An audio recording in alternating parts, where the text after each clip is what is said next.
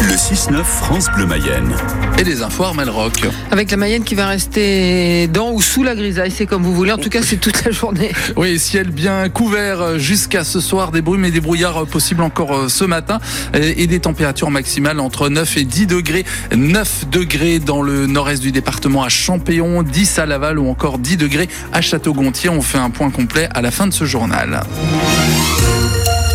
Après l'affront des agriculteurs, du concret sur le oui, terrain. Oui, après les annonces la semaine dernière du Premier ministre, les exploitants vont pouvoir appliquer certaines mesures dès maintenant. Chez Vincent Noël, par exemple, l'abandon de la taxe sur le gazole non routier, le GNR et le changement de réglementation de la TIPP, une autre taxe sur le carburant. Ces deux mesures vont lui changer la vie. Il est éleveur de vaches allaitantes et de porcs à Beaulieu-sur-Oudon et membre du bureau départemental de la FDSEA. Le GNR devait se retrouver au prix du gasoil. On parle bien d'une augmentation d'une taxe jusqu'en 2030 pour le ramener au prix du marché. Donc ça, du coup, ça a été annulé. Et la deuxième chose, c'est que euh, donc on avait quand même une déduction, euh, ce qu'on appelle la TIPP, taxe intérieure de consommation sur les produits énergétiques. Et donc ça, en fait, une fois qu'on avait reçu nos, factures euh, sur l'année, on remplissait un formulaire où on demandait à l'État de nous prendre en charge cette taxe. Donc c'est-à-dire qu'il fallait ressortir toutes ces factures euh, de son année euh, en GNR, faire la demande et ensuite avoir un retour euh, de l'État pour toucher cette aide. Quoi. À compter de maintenant, en fait, le remboursement sera directement sur notre facture. Donc ça veut dire que un, j'ai pas à faire la demande en 2024 pour l'année 2024 et deux, j'ai pas à faire l'avance de trésorerie de cette taxe tout simplement sur mon exploitation. Donc derrière, c'est aussi la trésorerie qui reste disponible sur mon exploitation.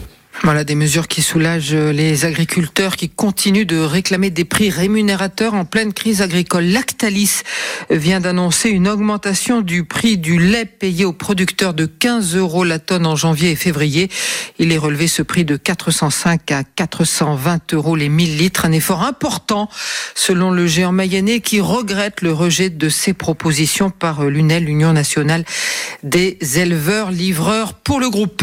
Les premières inquiétudes pour certains parents d'élèves. La carte scolaire pour la rentrée 2024 est en train d'être élaborée. D'après les syndicats, 24 fermetures de classes et deux fermetures d'écoles seraient prévues chez nous par la DAZEN, la direction académique des services de l'éducation nationale.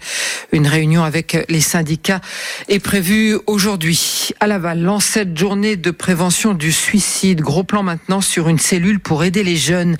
Pour répondre au mal-être des étudiants, le ministère de l'enseignement supérieur a mis en place un dispositif d'écoute, la CNAE, qui signifie Coordination nationale d'accompagnement des étudiants. Chaque jour, du lundi au samedi, des psychologues ou des éducateurs spécialisés répondent au téléphone.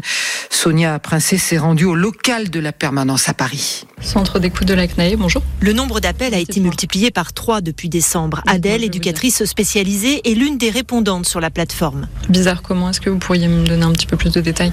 Une étudiante se sent mal, elle se fait harceler. D'accord, donc plutôt des propos sexistes. D'accord, en tout cas des propos qui vous dérangent et qui vous mettent mal à l'aise. À chaque situation de mal-être, une solution est proposée. Est-ce que vous vous êtes mis en lien justement avec des personnes de la faculté? Est-ce que vous savez s'il existe une cellule dans la fac où vous êtes? En général, il y a des cellules d'écoute et de signalement.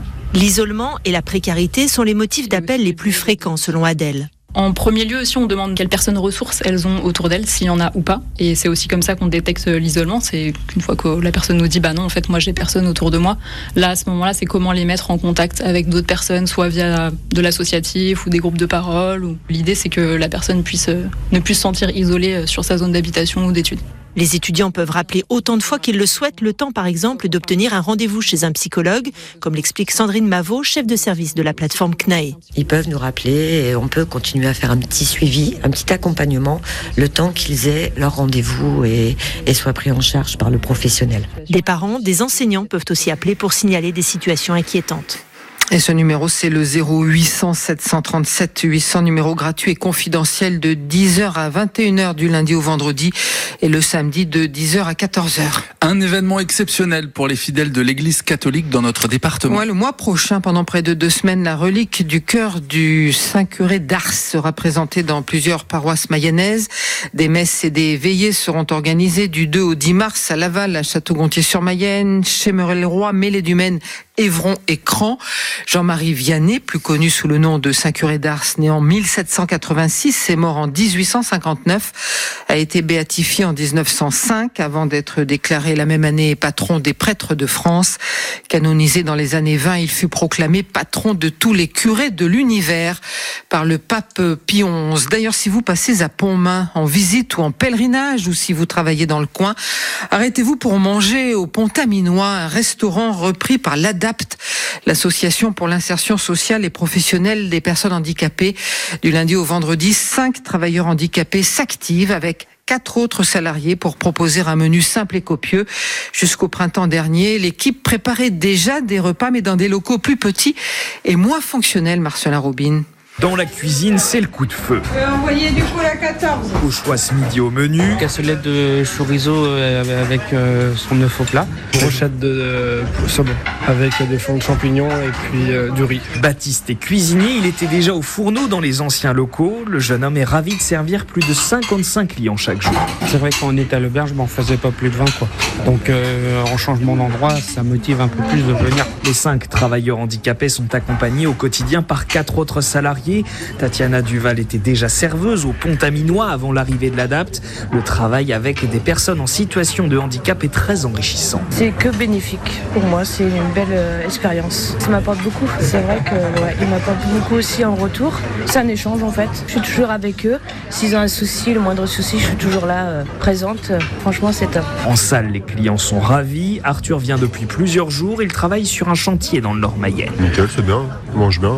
Les entrées sont bonnes, les plats sont bons, ils sont sympas, parfait. Juliette, elle mange ici toutes les deux semaines et cette retraitée ne changerait pour rien au monde cette habitude. C'est très agréable ici, c'est très bon. Pas de bruit ni rien du tout, voilà. Des clients conquis et dans quelques mois, le Pont-Aminois gagnera encore plusieurs couverts chaque midi. Un projet de livraison de repas à domicile doit voir le jour. En attendant, le Pont-Aminois est ouvert du lundi au vendredi le midi et un dimanche midi par mois. La France se tient prête à apporter une aide au Chili. Message du Quai d'Orsay ce matin sur les réseaux sociaux. Le Chili en proie depuis plusieurs jours à des incendies gigantesques dans la région de Valparaiso. Le bilan provisoire fait état d'au moins 112 morts.